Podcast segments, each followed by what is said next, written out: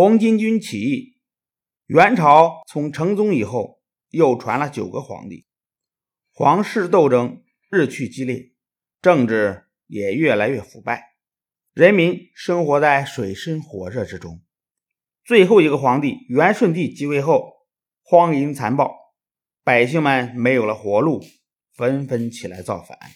河北有个叫韩山童的农民，聚集了不少受苦受难的百姓，烧香拜佛。后来慢慢发展成了白莲教。韩山童对他们说：“佛祖见天下大乱，将要派弥勒佛下凡拯救百姓。正巧这时黄河在白毛堤决口，两岸百姓遭受了严重的水灾。公元一千三百五十一年，元王朝。”征发了汴梁、大名等地的民工十五万和兵士两万，到黄陵岗开挖河道，疏通河水。韩山童决定利用这个机会起事。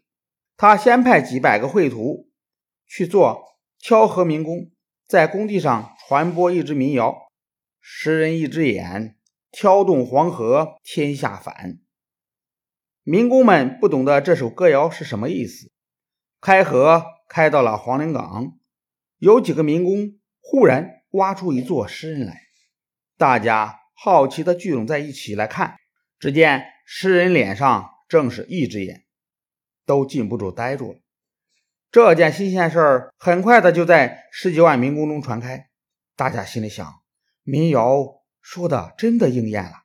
既然诗人都出来了，天下造反的日子自然也就来到了。不用说，这个诗人是韩山童事先派人偷偷的埋在那里。百姓们被鼓动了起来，韩山童便挑选了一个日子，聚集了一批教徒，杀了一匹白马、一头黑牛，祭告天地。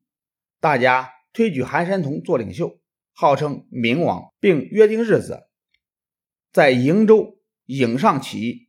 起义军用红巾裹头作为标记。然而。正在歃血立誓的时候，有人走漏了消息。官府派兵士抓走了韩山童，押到县衙门杀了。韩山童的妻子带着他的儿子韩林儿逃脱了官府的追捕，到武安躲了起来。韩山童的伙伴刘福通逃出了包围，把约定起义的农民召集起来，攻占了瀛州等地。在黄陵岗开河的民工得到了消息。也杀死了河官，纷纷投奔刘福通。起义兵士头上裹着红巾，历史上称作红巾军。不到十天的功夫，红巾军已经发展到十多万人。刘福通的红巾军陆续攻下了一些城池。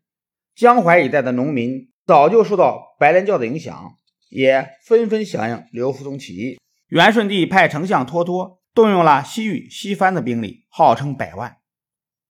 围攻占领高邮的张士诚起义军，起义军正处在危急存亡之时，元王朝突然发生内乱，脱脱被撤掉官爵，元军失去了统帅，不战自乱，全军崩溃。